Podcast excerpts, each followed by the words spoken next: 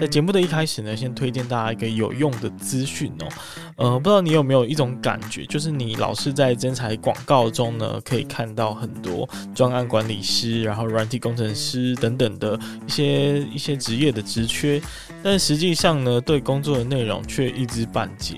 那如果你有这样的困扰的话呢，现在台中市政府的劳工局推出职类大百科的影片，透过这个影片呢，能够带领你深入企业的内部哦。那除了了解职务的工作内容、薪资待遇等，还会介绍关于这些工作应该要具备的技能以及工作甘苦谈哦。那它是用一种快问快答的方式来解答求职者的疑惑，协助你呢用一种比较系统性的方式来认识企业与工作的职缺。欢迎你呢到 YouTube 频道去搜寻关键字。职类大百科，然后来一探究竟，或者是拨打零四二二二八九一一一转三六一零零台中市就业服务处去做进一步的洽询哦。即使进入到循环经济体里面，它可以再卖钱，但它会远比以前直接丢弃来的更昂贵，因为它要找谁去帮他处理成循环经济可以被接受的东西。势必又有一个中间处理厂，那是要付费的。前阵子因为关闭我们经营的实体店啊，所以丢弃了很多大型的家具，然后才发现说，原来大型的废弃物啊，它丢弃是要请专门的业者的。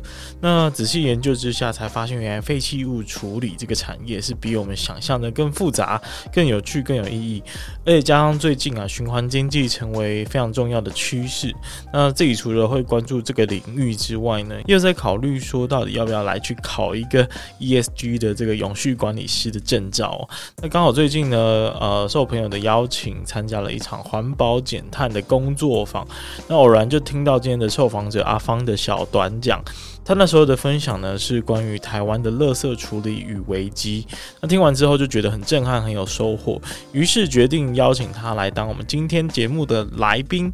那阿芳呢，本身是废弃物处理业的工作者啊，那他的那种废弃物处理不是呃路边捡垃圾或者是做回收的那一种，他是专门将工业生产的废物经过一连串复杂处理程序，反过来变成其他产品的原料哦，那进而达到减少污染。碳排、节省企业成本的目的。那听完这个描述，是不是觉得这个行业非常的有趣，然后很稀奇呢？那如果你对这样的新的趋势有兴趣的话，千万不要错过今天的节目啊！不务正业的超能力，就让我们开始本集的节目内容。其实很刚好，刚好在今天录这一集节目以前呢，我就看到了报道者的一个呃系列的系列的文章。那他他们刚好在追踪一个关于垃圾黑市的钱与权的这个议题。那才发现说，哦，原来垃圾丢弃啊，然后关于这个废弃物回收的产业，其实还蛮复杂的。而且谈到这个关于废弃物，而且回资源回收这种这种产业啊，大家的刻板印象都会觉得说。可以谋取暴利吧，就可以赚很多钱。那可以赚很多钱，是不是大部分都是黑道在做的？所以这是大家会有这样的刻板印象。那今天刚好有这个机会吼，我们可以来邀请到今天的来宾，他是相关产业的工作者。那所以我们先来欢迎我们今天的来宾好了，我们来欢迎阿芳，耶！嗨，你好，大家好，嗨，阿芳，呃，麻烦阿芳先稍微做一个简单的介绍。那刚刚威廉有讲到这个这个资源回收相关的产业，那的一些概况。那我本身是从事泛资源回收产业的相关的从业人员。我自己的公司就是从事这个工业副产物，或者是说工业废弃物，然后将其资源化后，再利用为某些其他工业所需要的一些原料或副原料。我在这样子的一个领域工作，听起来好好像有点复杂。对。呃，我觉得我的理解是，你将一些本来呃工厂制造的一些废物转换成其他的原料，可能有机会勉强被接受的替代品哦，就借此达到一个嗯节省资源或者减少浪费的一种效果。哎、欸，对。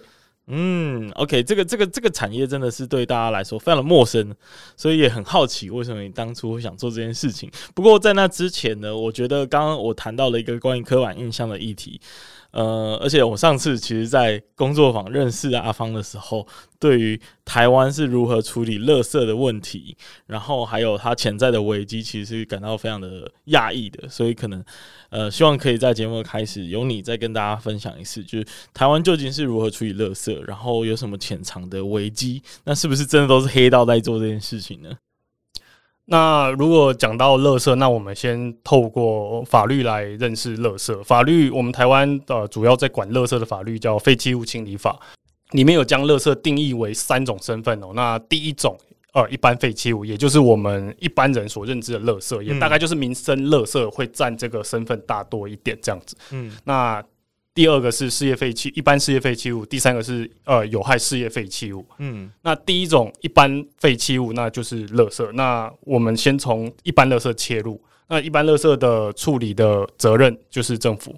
嗯，对。那政府会需要负责帮我们。一般的居民、一般的民众处理一般废弃物，嗯嗯嗯，就是在街头巷尾跑的那种垃圾车，垃圾车政府处政府处理一般民生是废弃物的东西。对，嗯、那这个一般废弃物，也就是一般垃圾啦，那个大家应该也都蛮熟悉的。它可以再细分为一般垃圾、资源回收物、厨余，大概这三个。嗯、那基本上一般垃圾就是会进。垃圾车，然后垃圾车再到焚化炉烧掉。我觉得大家比较没有听过的，而且甚至无法理解的是，呃，第二种类型跟第三种类型，就是事业的废弃物还有有害的废弃物。一般事业废弃物跟有害事业废弃物，那顾名思义，基本上它就是由事业所产生的，或者是说公司所产生的。公司里面员工所产生的日常垃圾，呃，不算在里面以外的。废弃物都是事业废弃物，事呃事业废弃物。嗯，对，其实大部分都是一些比较高度污染的东西吗？呃，这倒也不一定，哦、这倒也不一定。那呃，这个里面有非常多的分类。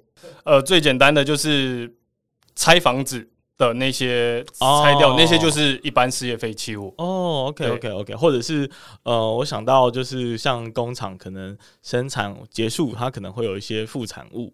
然后那些东西可能就要丢掉，对，嗯，然后那些丢掉，其那些东西丢掉其实不是政府做的，那就是会交给谁来做呢？呃，事业体自己要处理，也就是说，你要生产你的产品之前，如果你已经知道你生产这个产品会有一些事业废弃物产生，嗯，那在这之前，你必须就去向政府申请废弃物清理计划书，呃，先写废弃物清理计划书，告诉政府。你要怎么去处理你的事业废弃物？那并且经过核准以后，你拿到许可以后，那你才有办法继续下一步动作。所以你在拿到这个计划书之前，你就先自己生产这个产品，然后会有废弃物的产生。在你拿到许可之前，你就做这个行为，你会被抄。嗯，就是会被政府做一个稽查的动作哦。对，那听起来其实其实是经过核准之后，你才能做生产的行为嘛。那你的垃圾理论上应该是呃有被良好的管制，对不对？对，但好像现实也不是这么样的顺利，因为这就谈到法律呃，这个法律所规定的或所定义的事业，什么是事业？那它其实是有一定规模才会被定义为事业。那简单来说，餐厅比如说在巷口卖面的，它算事业体嘛？嗯，其实是有一点点模棱两可的空间呐。对，对对对。那所以有些水果行啊，一些比较小的经济规模比较小的一些，就没有被纳入到这个里面。哦，那他们所造成的问题有很大吗？单独来讲不大，但如果全部加起来，应该也算蛮可观的。嗯，而且他们所制造的东西，如果他们没有被认定为事业，那其实他们就是一般。一般垃圾就是一般垃圾，对对对对对，对。那因为呃，就是我我也是看这些报道才知道，原来说，嗯、呃，台湾好像在整体处理呃垃圾的量能是不太足够的，甚至在呃所谓的事业废弃物啊，因为成本越来越高，所以甚至有很多的呃处理处理的公司，它甚至会去采用呃滥倒的方式。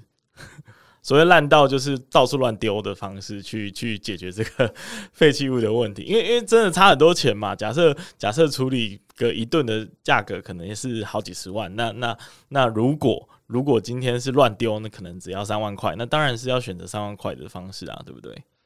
哎、欸，对，但是如果我们是一间呃遵守政府法规，甚至优于政府法规的公司，它其实都是要先事先把这些东西纳入它的成本考量里。嗯、那如果它没有办法去支付这些庞大的费用，那它可能就是要想办法优化它的呃制成，嗯，或者是想办法减少它的这些副产物或废弃物的产生。那如果都做不到，硬要生产，然后进而乱丢，那可能就是比较。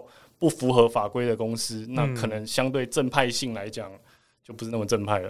嗯嗯嗯，对，就就是呃所谓的违法，所以才会有这么多所谓黑道的势力在这个产业里面。我这样我这样讲是是可以。我我觉得再延伸出另外一个思考层面，就是其实台湾的法规，尤其是废弃物清理法，其实我个人认为算算很严格，算很严格，算很严格了。那为什么这么严格的法律之下，还有一些人？明明应该要遵守法律而不遵守，却也没事呢？那这个。这种行为艺术，我想在各个领域应该都有了。嗯，对，了解了解。那嗯、呃，其实，在上次就是我跟你私下在谈的时候，也有发现，其实垃圾它是有一个处理的极限的。因为我们刚刚提到焚烧垃圾是现在比较有效的，嗯、呃，甚至是唯一的处理方式嘛。但你上次也有提到，就是焚烧完其实也会产生一些，并不是百分之百就把垃圾全部烧成灰烬，其实还是会产生一些副产物。那这些东西是需要怎么去处理它？以及它是不是还是处理不掉呢？刚刚讲到的焚烧，基本上我们是比较 focus 在这个一般垃圾，也就是一般废弃物。我们基本上垃圾丢到垃圾车之后，基本上就是再到焚化炉去焚烧。嗯，那使用这个方式来处理一般大部分民众产生的垃圾是比较。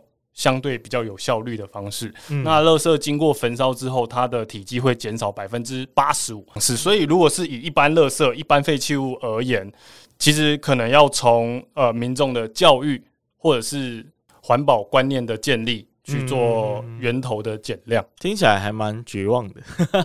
结果当下，呃，我记得我上次在听你讲这一段的时候，也是觉得说，哎、欸，还是有一定的。呃，垃圾或废弃物是没有办法被处理的，累积总有一天，台湾如果没有办法找到有效的方法的话，那台湾是不是会被垃圾给淹没呢？诶，其实我们都有在缴所谓的垃圾处理费。呃，以台北以外的地区而言，我们可能是包含在水费里面，会有一个基本的垃圾处理费。也就是说，你那个月完全不用水，除了基本费以外，应该还有一个垃圾处理费。哦，对。那如果垃圾啊，那台北的话是随袋征收那个垃圾袋的钱，嗯、所以这些其实都是垃圾处理费。也就是说，如果东西呃，垃圾如果越来越多、越来越多的话，那在淹没台湾之前，我想垃圾处理费先会有有感的涨价。哦，对，就是会有更激进的处理。那我想应该不会有人跟呃，就是钱过不去了。所以，嗯、那另外，其实台湾民众的这个垃圾分类的认知其实是还蛮不错的。不过，应该没有太乐观，但也不需要太绝望。嗯嗯嗯嗯，对。所以，呃，我我猜这也是为什么近期就是有非常多的关于减废啊。然后大家要减少一些一次性用品的使用的一个推行原因，因为真的，垃圾是一个总有一天可能会看到处理不完的问题。对，但是这几年台湾的垃圾量虽然说是有逐年的增加，但是回收的比例也都是有在上升的，至少可以不要让一般垃圾增长的这么快。哦，对对对，那为什么台湾在这一块好像做的还还算不错啊？应该行之有年了啦，应该行之蛮蛮久了，对啊，呃，就有对应的政策，然后还有很多的呃环保的观念，妥善的落实在我们的教育当中。对，我记得我国小的时候，好像就有当过所谓的环保小尖兵。然后呢，那个老师就会带大家去去认识那个资源回收的产物，甚至我们还要负责轮流的去帮各位同学回收他们的一些呃嗯塑胶啊、金属啊等等的，然后还要放在对应的正确的位置。这样，其实另外一个方面也是政府的政策有变相的在教育或鼓励，比如说塑胶袋要要收费。嗯嗯，那如果你去呃。便利商店买咖啡，如果你自备环保杯，诶、欸，其实是有相当程度的折扣。嗯，其实这这个部分都是都是政府在推动的一些环保相关的政策。嗯嗯对，而且我诶、欸，我上次好像听到也是同一个讲座嘛，然后呃，另外一位分享者他有提到在德国的经验，嗯、就是他在买那个呃，比如说你买一罐可乐，然后那个可乐其实同时就包含了呃处理这个垃圾应该要有的费用，然后如果你妥善的回收的话，它就会退回给你。其实台湾也是这样子的，台湾也是这样子，台湾也是这样子的执行，只是台湾的这个费用不是跟消费者直接的收，哦、而是跟制造者收。那当然，制造者会不会把这个成本转嫁给消费者，这个就是比较间接的事了。但是，确实台湾也是这样子做。比如说，你买一台电视，那它终究会被用坏嘛？对，那用坏之后是不是要处理？这个钱都已经关在里面哦，原来如此，哎，听起来好像还蛮好的，哎，就对，所以没有想象中的那么悲观，没有太乐观，但也不用到完全绝望。嗯，对，我们 OK OK，对对对。但我觉得，呃，就是近期还兴起了另外一个概念，就是关于循环经济。是，那循环经济的话，跟你本身的工作就非常有关系是关系了。那你可以跟大家分享一下这个概念到底是什么？事业副产物或废弃物，那我们最终就是焚烧或掩埋，那它大概就是没有机会再被使用到，比较可惜了。那刚刚提到了一般垃圾、一般废弃物，其实大部分的是用焚烧。那事业废弃物，如果是真的没办法处理的，或不去处理的，最终最终的处置方式就是掩埋。嗯，那掩埋成本太高了啦，因为台湾其实土地不是特别大，那掩埋成本太高了。那如果你全部都走掩埋这一个路径，实在是非常非常的昂贵，所以你必须想办法减少你废弃物处理的成本。另外再导入一个减少碳排的概念了，所以循环经济的这个这个概念，所以就是会慢慢的被提出来。这样，嗯，那循环经济到底是什么意思？循环经济就是把原本没有用或即将被最终处置掩埋的废弃物，嗯，再次的经过某种程度的加工或处理。让它持续的被使用，听起来很难想象。而且老实说，就是如果一开始能被利用的话，那早就利用掉啦。就根据商人贪心的这个，而不是贪心啦，就是根据商业的逻辑，我们当然是尽量去减少我们的的成本嘛。那所以一开始应该就会想到说，哦，我这个垃圾我可以拿去做卖给谁谁谁，然后可以拿去做其他的利用。那为什么是嗯？后期才慢慢的发现这件事情呢？呃，可能早期天然资源还没有那么匮乏，这是第一点。那第二点，早期的环保法规呃没有这么严谨的情况之下，那处理垃圾并不是一件非常昂贵的事。嗯，那再者，你要把东西呃经过再次加工，然后变成循环经济的东西再利用，其实是蛮麻烦的一件事情。哦、而且同时啦，也都脏脏的啦，就是这个脏脏的不是物体的脏脏，是。很麻烦呐、啊，很麻烦。对，你是说还是要经过非常复杂的程序就，就干脆丢一丢就好了。那早早期的早期的观念可能是这样，那近期政府的推动跟鼓励之下，嗯，循环经济的这个概念才起来的。了解，诶、欸，那你可以分享一下，就是在你的工作中，你大概会把什么样的东西，呃，生产什么样的过程？然后把那个废弃物拿出来再利用呢？你可以举一个例子，因为这样呃可能很难想象。你直接举一个，就是你工作上会遇到的情况。那半导体产业的十颗废液，那如果它是要按废弃物处理的方式，它可能就要经过高温的烧结，而且。呃，费用非常昂贵，因为废弃物处理的方式的价格可能是用公斤在算的哦。对，那一公斤可能多少钱不一定，但是它是用公斤在算的情况之下，它对半导体厂会是一个很大很大的经济上的负担，超大。毕竟他们产出的废液都是用吨在算，几十吨、几百吨在算的。那如果今天变成要处理这些东西，变成用公斤计价，其实是一个非常昂贵的一个负担呐。那所以半导体厂他们就会把这些石刻废液添加氯化钙，让它沉淀为污泥。污泥，OK。对，那因为那些废液它们本身的来源是氢氟酸，嗯、那所以加加上氯化钙沉淀之后会变成氟化钙。嗯、那在经过一些厂商的加工之后，会把这些污泥废液沉淀出来的污泥变成人造萤石。嗯哼。它就可以取代天然萤石，那进入到炼钢制成里面的助溶剂。哦，哇天啊，这一段走的很崎崎岖诶，就是他感觉从一个完全无关的东西，然后经过超多道制成，然后最后才变成这个东西。他从一个可能需要非常昂贵的处理的被处理的角色，变成可以卖钱的角色。嗯，然后他还可以节省天然资源的开采。我第一个反馈是觉得说，这真的是蛮困难的。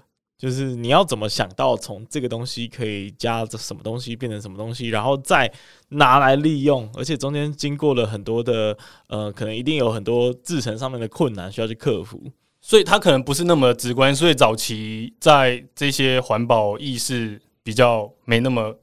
高涨的时代，大家可能不想要这样子处理吧。即使它可以变成卖钱的东西，对对对。那再加上呃，其实循环经济还有呼应，就是最近大家很常讲说什么近邻排碳吗的一些相关概念吧。因为它是不是取代了天然的的资源被开采？嗯，那这样就可以相对的，它是被利用的东西，它不是再去新开采东西，这样子就可以减碳。嗯，我觉得这是一个蛮。重要的趋势，然后呃，至少我觉得在高雄好像蛮重视这个主题。原因是因为高雄就是超多废弃物的，高雄很多重工业啊，重工业就会生产很多就是很多很难处理的东西。是，然后所以这个这个概念特别在高雄很重要，因为我们有很多石化业，是我们很多钢铁业，是，然后我们有一些些的半导体业，所以确实是有点困难。那那身为就是在这间公司工作，你会对于你自己的工作感觉到很有使命感吗？纯粹好奇。我我个人私底下，我个人私底下本来就是一个比较简单的人，身心灵都是比较极简生活、减法生活的那种人。那因为我觉得这样子比较容易找到身心灵的平衡，对环境也是比较减轻负担。但这是我个人私底下，这个倒是跟我做这一行有没有太多关系？可能再思考一下，嗯，对对对，但就很奇怪啊，就是因为呃，我其实一直在好奇，就是做这行的，嗯，背景到底是什么？那你当初是因为什么原因加入这个行业呢？呃，基本上你刚刚是说什么黑道或者是一些比较哦、呃、特殊的团体把持住，那这个有机会是去处理一般。废弃物，也就是一般垃圾的部分，呃，可能资源回收的部分，一般呃资源垃圾一般垃圾的不范畴。那如果是要处理呃事业废弃物或使之资源化，它其实是有一定的门槛的。那我自己的公司本身是一个相当遵守政府法律的公司，那甚至某种程度也尝试想要优于法规了。所以我自己的同事，像我自己是研究所的学历，但我自己在我们公司并不是太特别学历高的人。那我的同事有博士，也有技师、环工技师等等，所以这这个是我自己在就职工作上遇到的。哦，所以你是念环工相关的吗？我是念矿野相关，矿野，对对，OK，就是跟。啊，矿业应该是跟炼铁或者是什么，就是那种原物料的提炼跟材料比较有关系。矿也是原物料的开采，嗯嗯，对。那资源再生或循环经济，它比较有点类似二次采矿的概念，所以算是有间接相关的。了解了解，对对对，嗯，那你呃当初在念这个科系就已经想到说你会来从事这个行业了吗？诶，没有，完全没有，完全没有。那你当初到底是怎么搞的？当初就是跟一般人一样，经历过一段职涯探索期啦。那我也不确定我现在是不是探索到我人生职涯的终点，但就可能也只是一个阶段而已。嗯，对对，就是因为矿野没有人会选这个科系啊，除非因为台湾又不是一个天然资源很丰富的一个国家，然后我们也没有太平岛挖石油，所以说 我们一次开采真的是非常的贫乏哎。我们的一次开采已经算是时代算稍微过去了啦。嗯，对对对对，台台湾确实就是小小的一个。哦，对对对，嗯嗯嗯，所以确实，那你有访问过你的同学吗？就他们，他们是不是之后都在从事相关的工作？之后差不多大家都是在科技业了。啊，对对对对，可以理解啦。而且好像也学以致用，因为毕竟科技业还是处理了很多，呃，你刚刚提到了二次开采的。的的一些概念嘛，对。那呃，你每天的工作大概是在做什么？那我在我们公司其实是品管，品管，所以基本上就是会针对进来的原料，嗯、也就是收受的那些事业废弃物，或者是我们制造出来的成品去做他们的检验，比如说化学分析，比如说晶体结构的分析。嗯，对对对。那这个是我工作的 baseline。那另外还有一定的部分、一定的比例是在处理环保。的相关的行政行政的程序，那其实这是相当的繁琐的哦。对对对对，所以大概你听起来有点多工，因为嗯，品管你听起来是啊需要待在实验室里面看着显微镜的一个工作，但是同时你又身兼就是相关的行政这样子。对对对，你每天的工作当中啊，你觉得嗯最难的事情是什么？呃，因为废弃物清理法里面的有有些条文、有些法律哦，它虽然说是白纸黑字写那样，但是它字面读起来意思，它是有一定的主主观认定的。也就是说，相关的政府部门的人员或者是该单位的承办哦，它有解释空间。你可能要举个例子，简单说，我今天有一个塑胶瓶，然后它里面装的是可能一些化学药剂什么的。那基本上化学药剂用完了，我是不是把塑胶瓶洗一洗，那当然洗完的那些水要妥善处理了。好，那这些水先不讨论。对，那要洗到什么样程度才叫干净？哦，也就是说，接下来使用你这个塑胶瓶的人，他安然无事，那这样叫做干净。那如果他因为使用你这个塑胶瓶，哎，有有一些什么状况发生，那即使你已经呃可以妥善证明你已经洗过，而且洗得很干净，那这个时候可能都会被认定为没有洗干净。哦，对，这这个是一个最粗浅的。一个概念，但但简单来说，就是干净这个法律上写的这个条文，其实很难去定义。对，然后相关政府单位的承办人员，他也不会告诉你什么叫干净。哎呀，真是的，这个假设有那个政府的这个承办听到，请注意一下。所以，针对这个 case，我们可能会使用的方法就是会在那个塑胶罐或塑胶瓶上打洞，以防下一个接手的人把它拿来盛水喝。嗯，对，这至少就不会进入到身体里面。比起洗一洗，那我们还要多做打洞的这个动作，有可能就是我们针对这个概念所多付出的成本。哦，我懂了，我懂了，就是你还要做一些防呆机制。废青法里面还蛮多这样子比较具存在主观认定的条文的。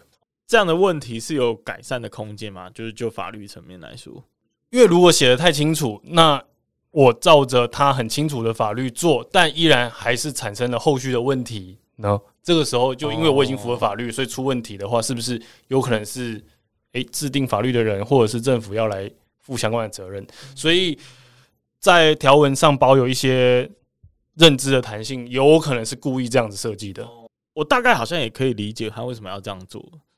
对，毕竟毕竟废弃物可能在处理到好的这一个定义上面，好像没有一套公式，没有一个标准，所以可能就会呃，如果你定了一个标准，不知道会不会有后续衍生的问题。对，其实我觉得蛮有趣的，因为完全没有想象到会有这样的问题。那在你的嗯行业当中，或者在你工作的日常当中，你还没有发现其他有趣的有趣的事情，因为。这个是政府的趋势嘛？那每间公司、每个事业，它原则上都会尽量去遵守政府的政策，或者是接受政府的鼓励。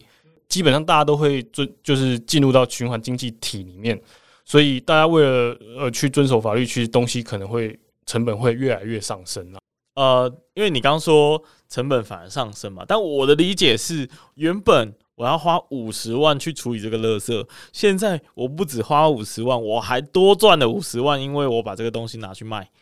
即使进入到循环经济体里面，它可以再卖钱，但它会远比以前直接丢弃来的更昂贵，因为它要找谁去帮他处理成循环经济可以被接受的东西，那势必又有一个中间处理厂，那是要付费的。我觉得这会产生一个很有趣的议题，就是嗯。呃就是人们对于环保或者是对于减碳的这个概念，是不是有一个上限？因为呃，像像所谓的碳排放这件事情啊，我我想是因为很多人在联合国上面呼吁嘛，但是其实同时很多人也在意经济发展的议题啊。那经济发展的议题势必就会伴随着成本如果不断上升，可能会带来的一些呃经济的负面影响。到底有没有？呃，我不知道，身为行业内的人，你是怎么看待这个这个问题？我自己粗浅的看法，我就觉得东西会越来越贵啊。嗯，对对，就所有东西都在变贵嘛。然后，呃，为了满足人类对于环保的一个一个期待，那 为了满足法规，嗯，那法规也是因因为刚刚所说的这个问题，是是是是，对啊对啊对啊对啊。当然，这是一个很正向的呃一个一个结果，而且当然大家都意识到这个。全球暖化啊，或者是一些环境污染的问题，对。但是我我我曾几何时，我就会想说，诶，那到底有没有一个上限啊？因为因为其实像我自己也研究了一些关于碳税啊、碳排放、碳交易之类的，如果大家有兴趣，可以去 Google。它就是让所有的企业都得要付出这个钱才能够去生产，那那那就会变成无限一一直往上嘛。比如说所有的原物料都涨价，然后所有的产品都涨价，那大家真的是乐见这样的结果吗？这我也是。打一个问号在我的心里面，我就还是会觉得越来越贵。对，那你你你觉得就是这样子？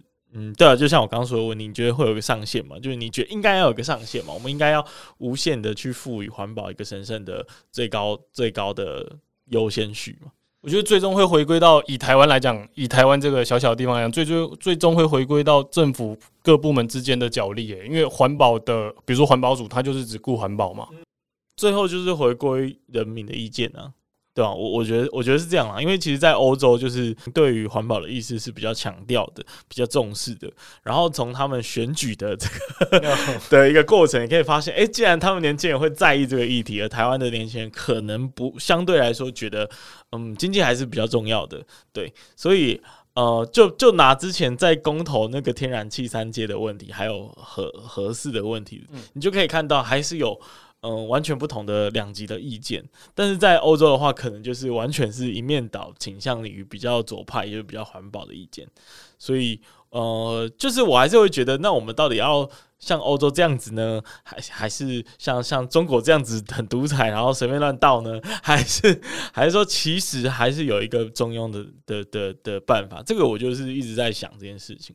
诶、欸，如果如果换个议题，想也跟你反问一下，讨论一下，如果去超市买蛋，你会去买那个比较昂贵，然后但是人道饲养的，嗯，还是就是买一般普通的鸡蛋？这因为这就是选择问题嘛。对，这是选择，这就是选择问题。那是不是可能就可以从中观察趋势？是这样吗？嗯，我觉得你讲哈，就是嗯，它好像也没有绝对的对与错，因为毕竟呃，环保跟经济都是很重要的民生议题。那只是一个是长期的影响，一个是短期的影响。你以你刚刚说的这个问题，我可能在我有钱的时候就会选择，嗯，好像可以，好像可以选择比较有机的这个鸡蛋。刚好月底也没什么钱，就想要一点营养的时候，啊、没错，就就方便就好。对啊，就是就像那个，我不知道这个会不会很突兀，就是寄生上流也有说嘛。是有钱的人才会很善良啊，对啊，那我们扯远了，但是就是纯粹发起这个这个关于环保与正义的讨论，因为想说，嗯，毕竟是做这行的，可能会 很常会面临到这个问题。诶，那那你？呃，就是你当初进去做这个工作，一定有一个对这个行业的想象嘛？那你现在有任何对于自己在做的事情有失望，或者是觉得嗯，怎么跟当初想的不一样的地方呢？没有到完全一样，那不太一样的地方，我大概稍微分享一下。它充满了很多人与人之间的沟通，那还有一些很无可奈何的妥协。但是我觉得蛮庆幸的是，整个循环经济体的大方向。是朝着好的方向前进呐。嗯，虽然说没有到非常轻松，但是整体来讲，跟我当初所想象的没有差太多哦。但确实确实当中有一大堆的妥协，一大堆的委屈。那就对对，但好想知道哦。最后问一个问题好了，就是呃，毕竟我觉得很多对。呃，因为我自己在做咨询或者是在一零四上解答的时候，好像也遇到蛮多来自环工的同学。然后我不知道他们好像现在的选择都比较偏是去嗯科技厂，然后去 帮他处理一些环安卫的问题。但是应该也是有一些人觉得哇，这个把把废弃物回收再利用这个这个概念很好，所以我相信越来越多的。公司应该也会投入这个产业，然后这个产业也会越来越值钱，越有价值，而且会变得越来越多人投入。那你自己觉得你会不会在意说，就我我这这是一个很假设性的刻板印象问题啊，就是总是你要对别人介绍，哎，我是在那个做资源回收，或者是哦，你你会怎么去介绍自己？然后你会不会觉得哇，这样他的这个描述其实是不满意的？